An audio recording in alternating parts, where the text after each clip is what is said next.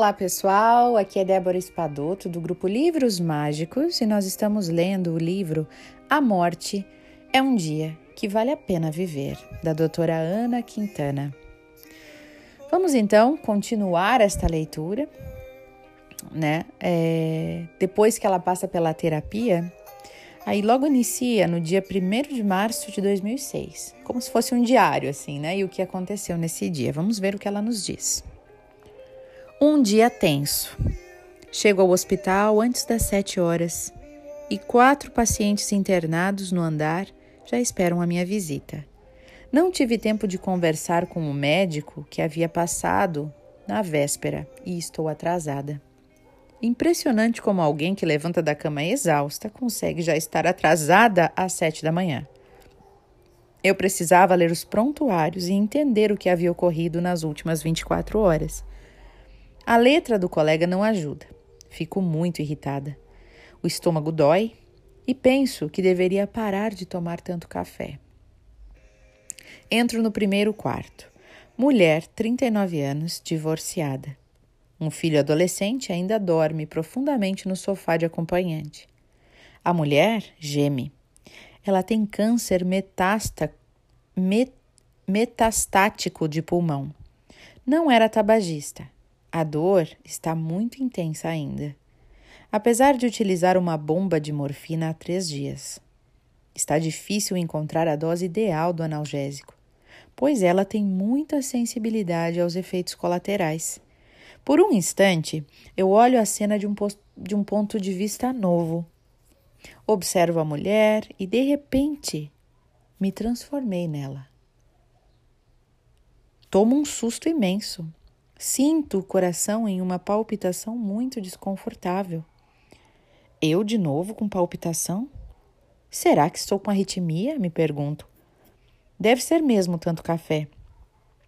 As falhas nos batimentos me assustam e eu observo de novo e reconheço a paciente. Meu Deus, será que estou alucinando? Penso que deveria parar de tomar remédio para dormir, mesmo que seja um simples antialérgico. Está começando a virar rotina. Insônia quase toda noite. Na verdade, passo quatro noites em claro e na quinta, exaurida, caio em sono profundo. Daí acordo perto das três da manhã e não durmo mais. Taquicardia. Tem algo errado com meu coração. Deve ser o café. Aqui tem um trecho da, Clarice, da Clarice Lispector que é o seguinte: Haverá outro modo de salvar-se, senão o de criar as próprias realidades? 6 de março de 2006. Repensando a terapia. Nada faz muito sentido. Palpitação, de novo. Preciso respirar. Parece que não saio do lugar, embora não consiga parar para nada. Estou cansada de só falar dos problemas. Tento meditar já tem quase três meses, mas o resultado é zero. Todos os meus resultados são iguais a zero. O mundo está cinza tem algum tempo, mas estou vivendo de um jeito operacional. São quatro da manhã e estou só fazendo balanços. Meu estômago dói, adormeço. Como é bom dormir! Quase dez minutos e o celular toca.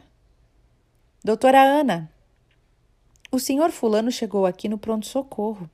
A família dele quer saber que horas a senhora vem avaliá-lo. Eu olho no relógio, seis e meia da manhã. Já estou indo, já estou indo. Estou indo para o brejo. Hoje tenho uma dor nova, lombar. Lateja e mal consigo ficar sentada. Tenho que andar e a vida está mandando. Ande. 8 de março de 2006. Oi, Aninha, minha filha. Você vem aqui no dia da celebração do Dia da Mulher, não é, meu amor? Aquele era o Dia da Mulher, mas a comemoração na Associação Paulista de Medicina só ocorreria dali a dois dias. Queria tanto saber dizer: não, minha querida, não vou de jeito nenhum. Mas eu não sei. E respondo que sim. Claro que eu vou. Será durante a semana, em um dia no meio. em um dia no qual vou precisar de um clone para fazer tudo o que eu prometi fazer. A palpitação tem aumentado. Só de pensar no que eu estou pensando em fazer, o coração tem o impulso de sair pela boca. O estômago ferve como um vulcão. A lombar lateja. Tenho tanto desconforto físico que me distraio dos pesares da alma. Vou parar a terapia. Muito caro e eu tô cheia de dívidas. Continuo ajudando a família, não consegui recusar. Não recuso nada. Estou sempre muito disponível para ajudar e ajudo. 9 de março de 2006.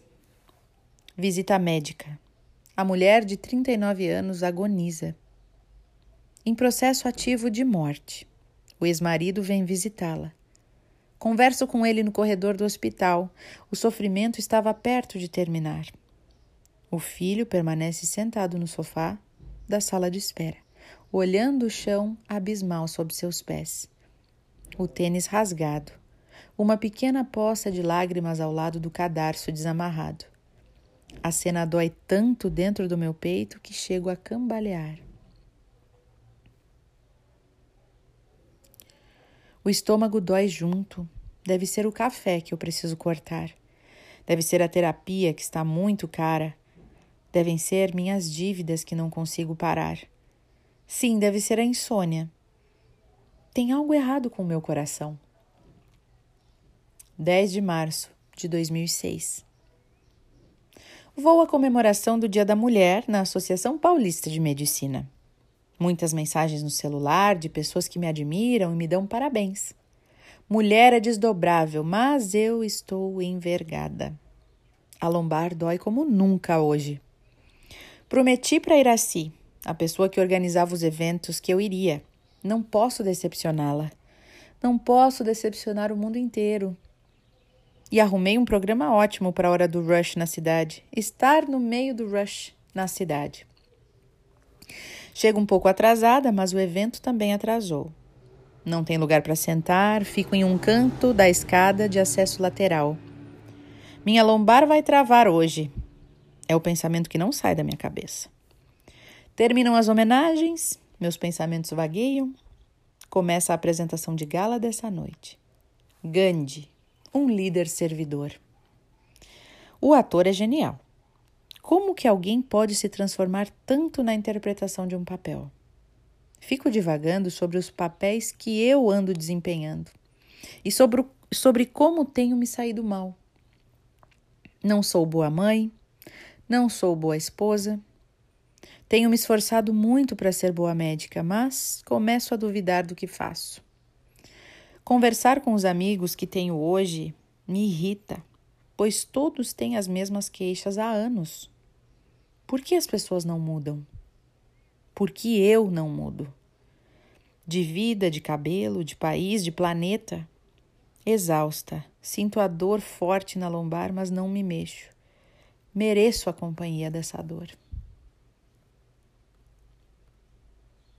Uma mãe levou o filho até Mahatma Gandhi implorou-lhe: Por favor, Mahatma, diga a meu filho para não comer mais açúcar.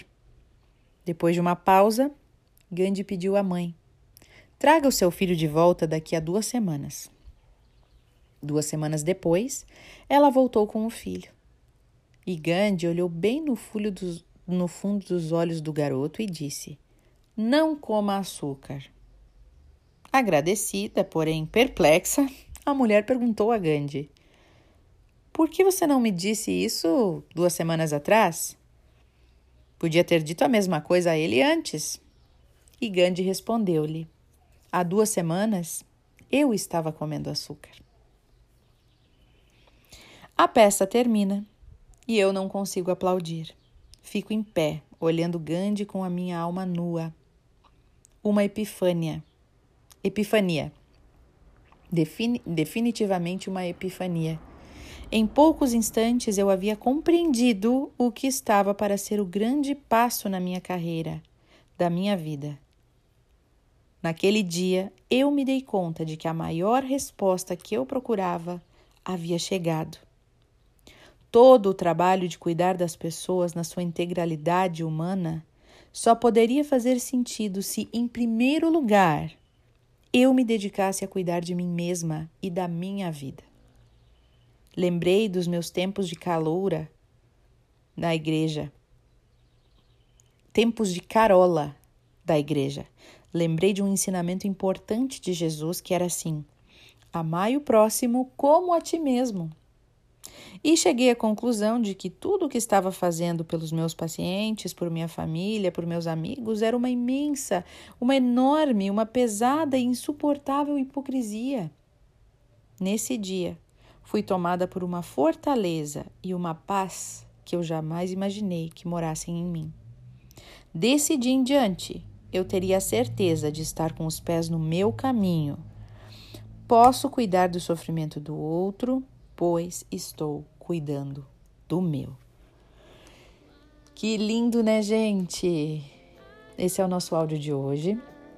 Realmente muito bonito, nos faz refletir muito, porque a gente sempre sabe o que dizer, mas a gente geralmente não faz o que a gente fala. O faça o que eu digo, mas não faço o que eu faço, né? Então a gente realmente precisa começar a andar o caminho que, que a gente tanto fala, né? Em inglês é walk the talk. Então, fazer o que realmente a gente está dizendo.